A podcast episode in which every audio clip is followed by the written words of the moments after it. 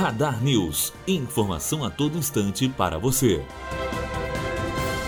Governador do Rio de Janeiro reitera compromisso em pagar o 13º de servidores em dezembro. Em nota, o Palácio do Guanabara afirmou que mantém o pagamento referente ao mês de novembro para o décimo dia útil de dezembro, seguindo o calendário oficial.